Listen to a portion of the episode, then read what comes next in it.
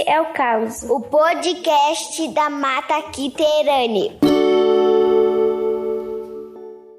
Olá, ouvinte! Eu sou a Morgana Oliveira e você está no Esse é o Caos, o podcast da Mata Quiterane, que é uma ação patrocinada pelo edital SC Cultura em Sua Casa e é promovido pela Fundação Catarinense de Cultura e pelo governo do estado de Santa Catarina.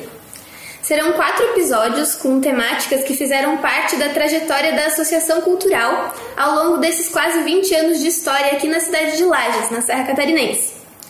Hoje a gente vai falar sobre o caboclo e nós estamos aqui com os fundadores da Mata Quiterane, o ator e contador de causa, pesquisador e gestor cultural Gilson Máximo e o ator, contador de causa e pesquisador Adilson Freitas.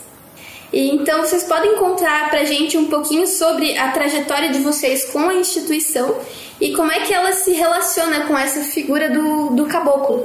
Uma saudação então para Morgana, olá, olá ao Adilson que está aqui conosco e a todo mundo que está ouvindo esse nosso podcast. Eu sou o Gilson, o Gilson Máximo, conforme a Morgana apresentou, um dos fundadores da Mata Quiterânia Associação Cultural, junto com o Adilson, junto com o Edir, com a Cristina, com a Michele, teve bastante gente que passou por essa história.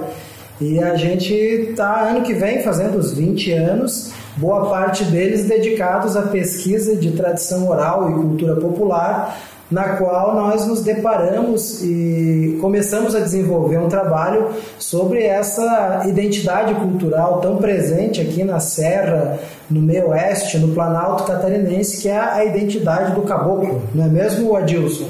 É isso aí. Então é uma satisfação estar aqui, né, falando com vocês é, dessa trajetória.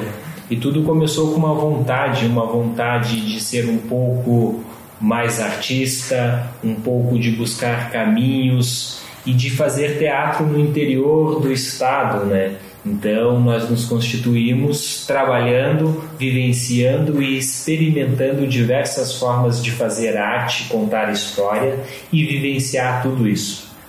Eu estava lembrando aqui que quando a gente começou, a Morgana perguntou ali como é que foi esse nosso início e como isso se relaciona com o caboclo. A gente começou contando história infantil, não é mesmo? Nada a ver com o tal do caboclo.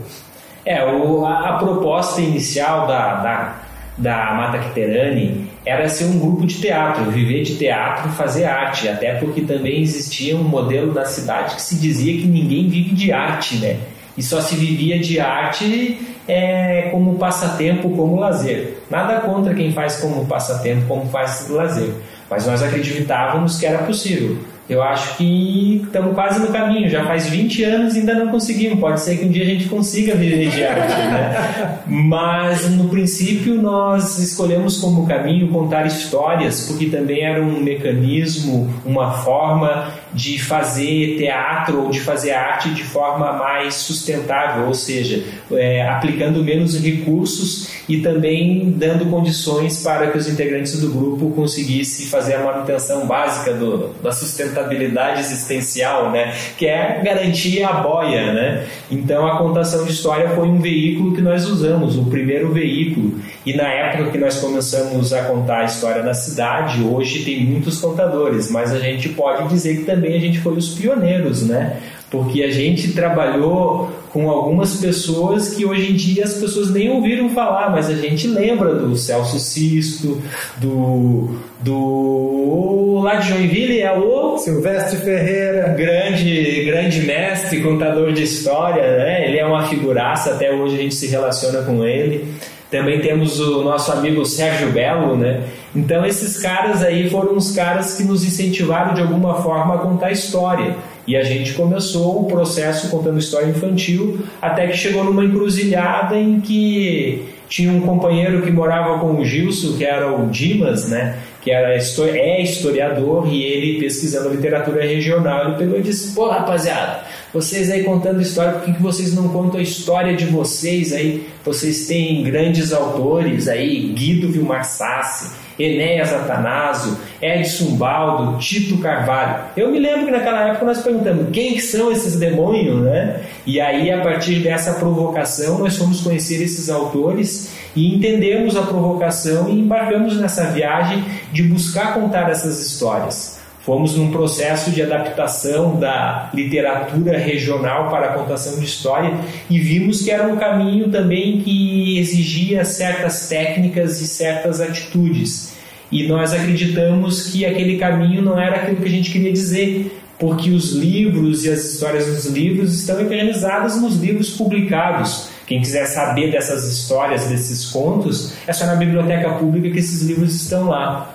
E aí nós nos perguntamos: e a história do seu João, a história do seu Miguel, a história da Dona Maria? Quem é que vai contar? Porque essas histórias não estão em livros, né? E foi aí então que a gente tem o contato direto com a prática de contar a história denominada causo, e aí também nós temos contato com os fazedores dessa cultura, né? que são os nossos caboclos. A partir daí nós começamos a ter uma provocação e uma necessidade de saber quem era o caboclo e principalmente quem nós éramos, porque foi aí que nós fomos ter contato com as nossas raízes familiares, que nos permitiu falar do caboclo e também se colocar como caboclo nas nossas práticas artísticas.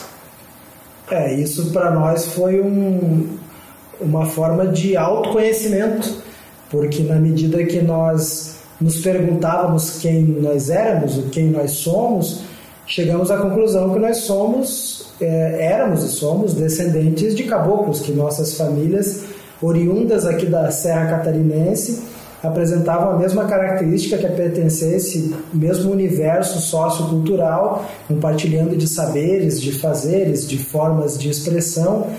E a partir daí criamos personagens que personificassem as principais características desse caboclo que nós identificamos aqui em Lages.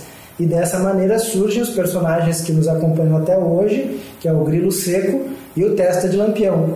Que lá no começo tinham outros dois companheiros também, tinha o Ronca e Fuça, o Pança d'Égua, e aí são integrantes do grupo que hoje não estão mais com o trabalho artístico, mas que continuam acompanhando o trabalho da associação e no começo também compartilharam conosco dessa pesquisa. Então, do caminho da literatura para o caminho da cultura popular, digamos assim, da tradição oral, da oralidade, nós trilhamos e tivemos aí algumas contribuições, alguns impulsos. O primeiro deles foi ter aprovado lá no início do trabalho, em 2001, um projeto, do, um projeto chamado Histórias da Terra, um financiamento dado pelo Fundo de Mini Projetos da região sul, da FETRAF, da Federação de Agricultores da Agricultura Familiar. E na época foram 5 mil reais. Outro dia eu ainda fiz o cálculo de quanto seria 5 mil corrigido, daria 22 mil reais. Então, você imagina hoje eu pensar, né? 22 mil reais para uma rapaziada que propôs uma ideia. E a ideia era pesquisar localidades do interior, indo com, na época, o padre e antropólogo Geraldo Augusto Lopes, que já estudava essa temática do caboclo, né? Exatamente. É, porque a gente está atrelado ao padre, à igreja, né? Porque a igreja católica na nossa região ela tem um grande poder de é, inserção, de penetração dentro dessas comunidades do interior. Até então, naquela época, nós tínhamos uma visão que essa cultura, é, esse caboclo estava no interior. Então, nós precisávamos estar lá no interior. Né? Hoje, olhando, sendo engenheiro de obra pronta, né, é doce ilusão, o caboclo está em todos os lugares, né? Ele está na nossa casa, ele está no ponto de ônibus, ele está no centro da cidade. Mas nós achávamos que nós tínhamos que estar na raiz da coisa, né? Como se só lá fosse a raiz. E na verdade a raiz é aonde está a prática cultural, aonde essas pessoas executam certas coisas que são comuns ao caboclo. Mas essa experiência nos rendeu assim o contato com as coisas que até hoje a gente está em busca, né? Então, gente, vocês falando desse processo de, de pesquisa de vocês que é vivencial, né? Vocês se colocam no meio, não só como observadores, mas vivendo e fruindo né, esse ambiente com o qual vocês têm contato. Mas eu me pergunto se tem algum lastro é, dentro da academia, algum, algum estudo, pessoas que também lidam com essa temática que puderam servir de pontapé para vocês desenvolverem de repente essa, essa pesquisa sobre o caboclo. Então, afinal, o que é o caboclo? O que é essa figura denominada caboclo? Basicamente, assim, a gente pode dizer que tem um laço acadêmico, né? Eu tenho na minha formação é, de historiador, então sou bacharel em história, mas antes disso é, foi vivencialmente, né? O estar lá no interior, o perceber o caboclo, que nos levou a nos perguntar como que eu vou trabalhar esses materiais e aí essa condição nos fez buscar outros outros conhecimentos. E aí a relação direta com diversas pessoas da própria academia, né? Aí tem no início, é, na figura mais no início como padre do Geraldo Locke, que é antropólogo, depois a gente se debruçou sobre o mestrado dele, a gente tem a figura do, do, do Pedro Martins, da Tânia Welter, né, que são pessoas que é, agregaram muito, né. Eu posso falar mais da Tânia Welter no sentido que também ela foi minha professora de antropologia. Nós tivemos vários seminários na, na, na faculdade em que ela abordou a temática e, e, é importante falar que esse olhar, na, na época, o olhar antropológico, nos é, facilitou muito a nossa visão sobre o caboclo. Mas o que é o caboclo testa? Eu estava lembrando, antes de responder, que tem também a professora Maria Janete Vanoni, Sim. com a dissertação da, que ela falava da organização da linguagem cabocla e ação na escola, que vai explicar um pouco desse linguajar falado em Lages e na Serra Catarinense, que, que é um linguajar comum é, que acontece em vários, em vários sertões do Brasil. O caboclo, a partir de tudo que a gente estudou e vivenciou, a gente tem um conceito de caboclo que opera a partir de alguns conceitos da academia e da nossa vivência prática. A gente compreende que é uma identidade sociocultural, que ela contém elementos étnicos, ou seja, ela tem elementos que nós podemos considerar raciais, mas apenas os elementos raciais não explicam, não dão conta dessa identidade. Ela é uma identidade sociocultural, ou seja, formada por um agrupamento de pessoas que compartilham dos mesmos saberes e fazeres e elas estão localizadas em um determinado território. Então, que território é esse? É o território da Serra Catarinense, hoje chamado Serra Catarinense, o Planalto Catarinense, estendendo-se ao Planalto Norte, ao meio oeste, até uma ponta da região oeste. É, essas pessoas, é, via de regra, são pessoas de, de uma conformação étnico-racial muito, muito diversa, mas principalmente com a matriz negra, a matriz, um resquício de matriz indígena e também a matriz do luso brasileiro, do português, e elas vivem eh, nessa agricultura de subsistência ou agricultura familiar e elas estão espalhadas por esse território e compartilham dos mesmos saberes e fazeres, das mesmas crenças, dos mesmos mitos. E reforçando a lógica de que é uma identidade sociocultural, nós temos em diversos territórios aquele processo que a gente chama de acaboclamento, ou seja, a pessoa vem de outra região, nós tivemos aqui uma forte onda migratória a partir da, do conflito do contestado, um pouco antes disso, a partir da ocupação das terras uh, aqui na região da Serra Catarinense e da expulsão e extinção dos indígenas aqui, principalmente dos, dos Shockland, então nós temos aqui é, europeus que se acaboclaram. Então tem caboclo alemão, vai ter caboclo italiano, vai ter caboclo europeu de alguma maneira. Ou seja, há uma troca cultural entre também o conhecimento, o saber que esse imigrante europeu trouxe, mas que ele acaba também se acaboclando, como a gente fala. Ele, ele faz parte dessas comunidades e compartilha desses mesmos signos das pessoas que moram nesse lugar. Então, para nós, de forma geral, esse é o nosso caboclo. Eu diria que a síntese basicamente é esta. É, isto, a questão do caboclo não é uma fronteira territorial, sim uma prática cultural, onde o que vai definir é, a, é o ser e o estar. Então, o ser que pratica alguma coisa, que está em determinado lugar praticando essas ações que é comum. Então, o caboclo ele pode não ser definido pelos seus olhos azuis, pela pele negra, não. É pela prática cultural, porque nesse caboclo ele tem a mescla de todas essas etnias, né? E é o ser e estar que vai definir o caboclo. Mas aqui, pelo que o Gilson estava falando antes, é, essa questão dos saberes e fazeres ligados bastante a essa questão da ruralidade e tudo mais. E eu me pergunto, o caboclo na contemporaneidade, no contexto urbano, permanecem essas essas heranças, essas práticas, como é que ele, como é que ele se mistura nesse meio urbano também?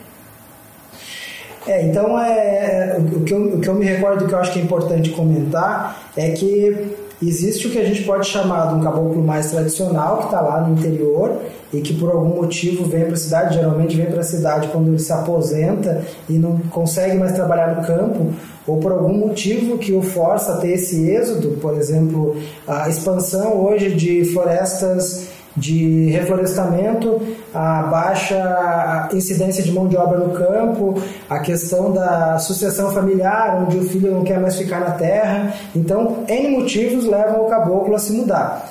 Quando ele está na cidade do interior, né, ele se muda para a praça, como a gente chama, né, ele vai para a praça, para o centro da cidade.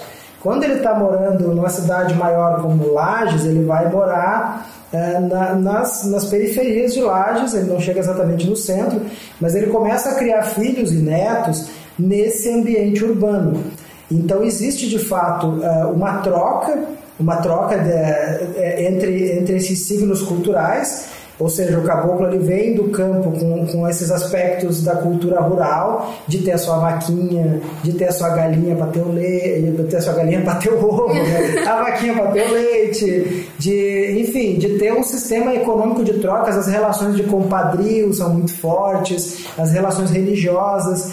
E aqui na cidade essas relações elas se mantêm, mas nas novas gerações elas vão sendo ressignificadas, algumas delas mais fortes, outras delas perdem um pouco da relevância. Mas mesmo assim, as pessoas que são, aí no caso, caboclos de transição, caboclos de segunda geração, eles vão manter, por exemplo, o mesmo linguajar, vão manter ah, talvez o mesmo universo mitológico religioso, mas tem uma alteração do modo de ser e de viver por se adaptar à cidade, né? Isso é bastante natural. Por isso que o caboclo está em todo lugar, porque ele acaba levando seus signos, independente de onde esteja morando, é, se na cidade ou se no campo, mas ele consegue manter algumas dessas tradições e outras se transformam ao longo do tempo. Então o caboclo ele leva consigo as suas crenças, as suas práticas, né? E há de se ressaltar que as práticas do caboclo estão muito voltadas para essa questão da tradição oral, né? Que é o saber passado de forma falada, de forma vivenciada e são vários os saberes, né? E aí a gente pode destacar as crenças, as práticas na religiosidade, as práticas de tradição no contar o caos, né? E aí a gente tem uma questão que passa pela diversidade de estilos, né? De porque também dentro da, da própria pesquisa a gente descobriu que é inútil você classificar os causos, né? Porque os causos podem ser classificados simplesmente para ordenar eles, porque o, importa, o que importa é como que ele movimenta, ou seja, como que ele é contado, né? E também tem é, dentro dessas práticas religiosas, é, práticas vivenciais, assim, a gente tem alguns aspectos que são típicos deste caboclo, que estão no estado e que de forma bem, bem real não são visibilizadas. Né? Esses caboclos eles são praticantes da recomenda de almas. Né? No estado de Santa Catarina, a região e os caboclos que eu saiba são os únicos, né, de forma geral, que praticam isso. Não existe um outro grupo social que não, que não seja caboclo que faça essas recomendas, né? Tem também a, a força na crença de São João Maria. Isso tudo mostra é, a maneira da vida deles, as simbologias da vida deles. E essas simbologias, eles, é, de alguma forma, eles transmitem ela. Então, essa transmissão vem junto com a ressignificação. Acreditar em São João Maria é reforçar os valores caboclos, né? E contar as histórias é conhecer o cotidiano do caboclo. Porque quando nós falamos do assombro ou quando nós contamos um caos engraçado, a gente está falando da maneira com que eles percebem a realidade deles, né? Então, muitas vezes a gente pode perceber uma dada realidade é, analisando dados acadêmicos. Agora, quando você senta com um mestre, com uma pessoa que tem experiência, e ela começa a falar do cotidiano, e ao invés de nominar pessoas, ela usa um, um caos para dizer certos fazeres, ela está ilustrando como que ela faz a leitura daquela realidade. E essa realidade ela pode e deve ser percebida como única. Né? Então, a tradição oral, mais uma vez, ela é um excelente mecanismo né? de formação, é, de criação. Isso é fundamental para o nosso processo da Mata Quiterana, entender esses processos. Né?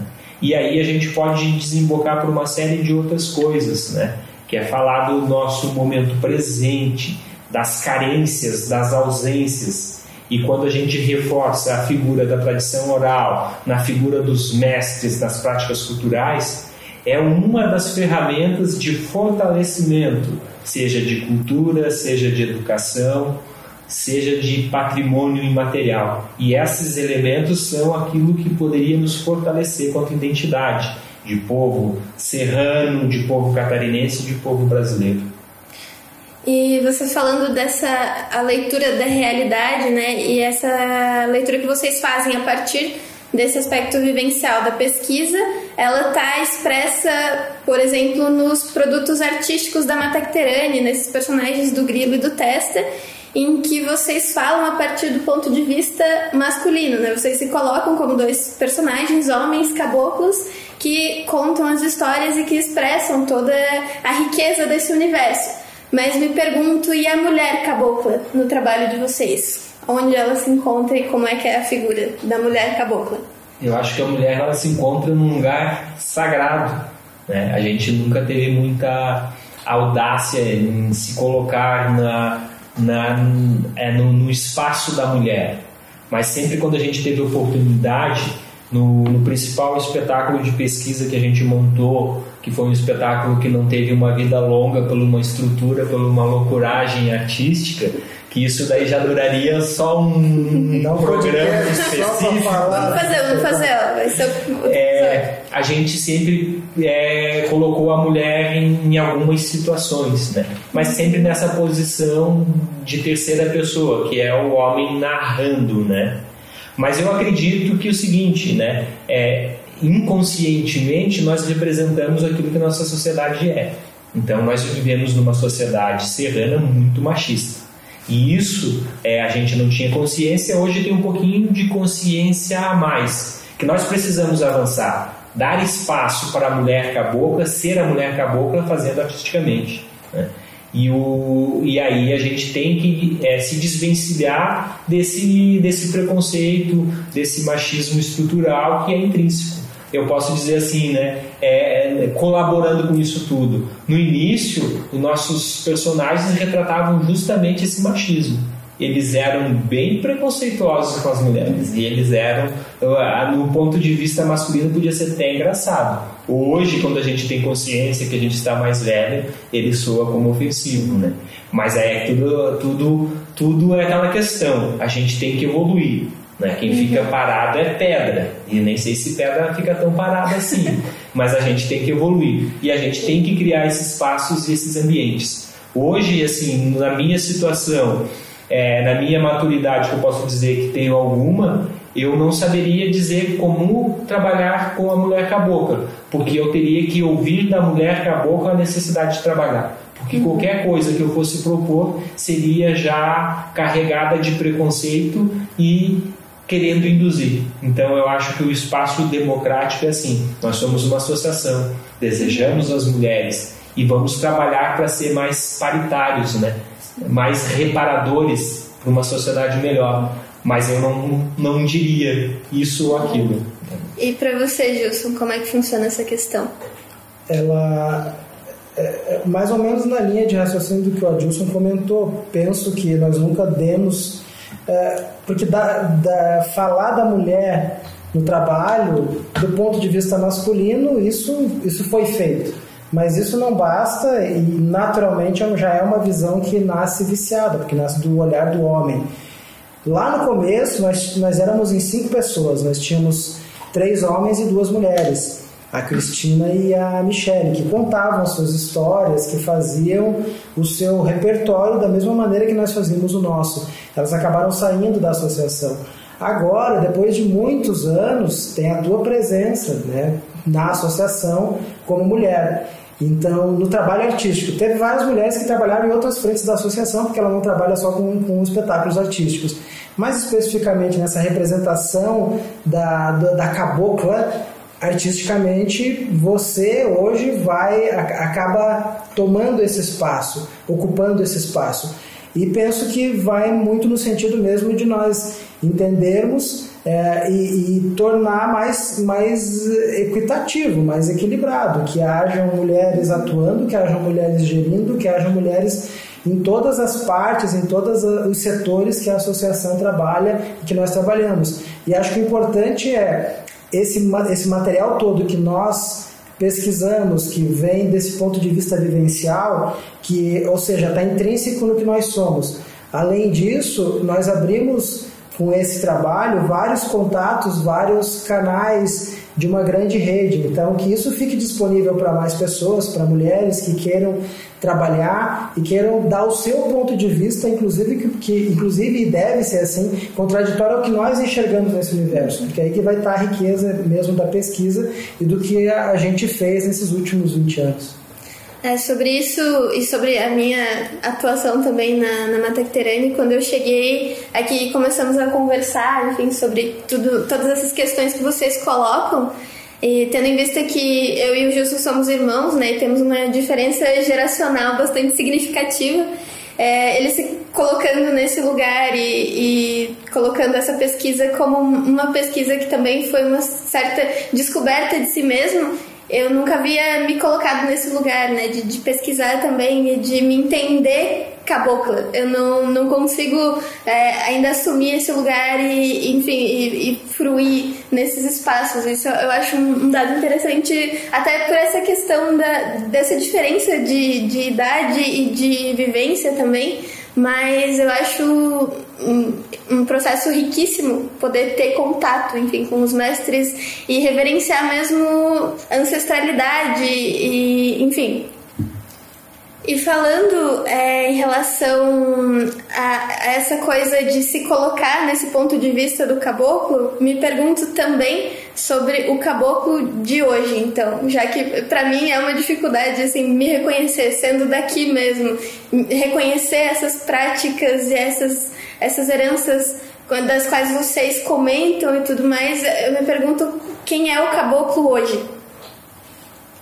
Olha, eu vou começar fazendo uma provocação, botando bastante lenha na fogueira. Eu diria que o caboclo ele é o oprimido e invisibilizado na região, porque na região tem um discurso vigente de tradicionalismo gaúcho, que domina a mídia, que domina os mecanismos de produção cultural, e esse caboclo, ele é tão oprimido que as pessoas que são praticantes dessa prática não se reconhecem como caboclos. E eu não sei como que ele se reconhece, ele se reconhece como lagiano ou como serrano, mas eles não se denominam como caboclos. Então, o desafio e a provocação é como que você vai dar visibilidade, como que a gente vai forçar, entre aspas, no bom sentido, a construção de um orgulho identitário, de busca por espaços, de buscas por defesas dessas práticas culturais, né? Eu, eu concordo. Eu, tava, eu tinha notado aqui, inclusive, para falar que o caboclo ele é invisível na sociedade. Ele é invisível. As pessoas não, as pessoas identificam o gaúcho. Ah, ele tá um gaúcho, vestido de gaúcho. Se você vai para o Alto Vale, você tem um alemão vestido de uma construção, de uma roupa típica, de, uma, de um linguajar, de um jeito de ser. Uh, agora o caboclo não. O caboclo, ele, na verdade, ele é muito fluido, né? Porque ele pode assumir diversas identidades e mesmo assim continua sendo caboclo. Então aqui, aqui em Lages é bastante comum isso, na região, na Serra, em Santa Catarina de forma geral. Ah, o caboclo está de bombacha, só que o caboclo não é o patrão, o caboclo é o empregado, o caboclo não é o fazendeiro, o caboclo é o agregado. O caboclo ele nunca está operando as, as estruturas de poder, ele está sempre sujeito às consequências dessa estrutura de poder. Então, o importante, acho que o nosso trabalho, não só o nosso, mas de diversas pessoas que vêm trabalhando uh, isso na academia, uh, em outros trabalhos artísticos de fortalecimento de identidade, acho que isso tem muita relação com a agricultura familiar, com a luta pela terra. Isso também fortalece uma identidade desse brasileiro, dessa trabalhadora, desse trabalhador humilde que carrega esse, esse, esse conjunto de signos culturais que a gente chama de caboclo e que está aí, está nas periferias, é, tá, às vezes está no centro da cidade, mas ele nunca está protagonizando as ações, ele está lutando pelos seus direitos. E aí eu percebo ele em diversos lugares. Uma vez, aí uma coisa curiosa que eu volto é meu conto, que eu achei muito curioso. Uh, eu, eu, parei aqui em Lages para ver uma, uma, uma batalha de rap. E na batalha de rap é aquela história, um dá uma batida e vem dois e estavam fazendo a batalha e um ganhava o outro no, no, verso e de repente um menino veio lá e foi fazer um foi, foi mandar uma letra em resposta a um verso de um cara que fez, fez o verso contra ele, né? E ele disse que uma, uma coisa mais ou menos assim, que quando eu quando eu mando a letra você até parece que some com essa até perna peluda que parece um bilisome, ou seja, ali tinham traços da linguagem cabocla que é a figura do, do falar de lobisomem, do bilisome, o jeito como ele falou utilizando o lajanês. Então o caboclo estava ali, o caboclo estava fazendo rap. Então ele está em diversos lugares. Agora o desafio realmente é é esse, é, é tentar é, criar, construir essa identidade do ponto de vista de ser algo a se orgulhar e não algo a se depreciar, que é o que acontece muito. O caboclo é o nosso sinônimo do jeca, do jeca tatu, do iletrado, é, para a classe dominante é isso. Ele é o sinônimo de letrado, ele é o sinônimo daquele, daquela pessoa que fala errado, daquela pessoa que não tem muito conhecimento. E, e, e aí é uma outra coisa importante é a valorização do saber do caboclo uh, ou de qualquer outra minoria ou maioria subrepresentada, como se diz, uh, que ele é tão importante ou tão sofisticado, uh, tão relevante quanto um conhecimento que nós temos na academia, um conhecimento europeizado, por assim dizer. Então a estrada é longa. Eu diria que para todo problema existe uma solução. Para toda solução existe muito trabalho, né? Então nós precisamos é, se apropriar dos mecanismos, das ferramentas, seja um podcast, seja um audiovisual, seja lá o que for, e usar essas ferramentas para contar as histórias dessas pessoas, para fazer as nossas práticas, porque assim nós vamos criar um outro discurso narrativo e quem sabe no futuro a gente também tenha é, se é, modelos para se equiparar, para dizer assim, ó, os nossos saberes estão na rede, os nossos grupos de crianças estão fazendo teatro e falando de coisas locais, de pessoas, histórias locais. Então precisamos trazer uma outra narrativa para esse discurso vigente, para esses discursos globalizantes, né? Ser global é lindo, mas eu caboclo também quero ser global. Então vamos à luta e vamos fazer, né? Então, com isso, é, eu acho que podemos ir para as nossas considerações finais. Eu deixo então a palavra em aberto para o que vocês quiserem, enfim, dar as suas mensagens finais para os nossos ouvintes do podcast. Esse é o Causo. Quero agradecer essa oportunidade de poder falar nesse podcast, essas nossas primeiras experiências e de algo que a gente vinha gestando há algum tempo e é muito bacana poder fazer. E só queria finalizar dizendo que eh, o nosso ponto de vista sobre eh, essas tradições também parte do ponto de vista que elas estão vivas. Elas não são memorialistas, apesar de algumas delas falarem daquilo que aconteceu no passado, no tempo de Dantes, e referenciar uma ancestralidade, mas a referência da ancestralidade é para dar significância para o que se faz hoje.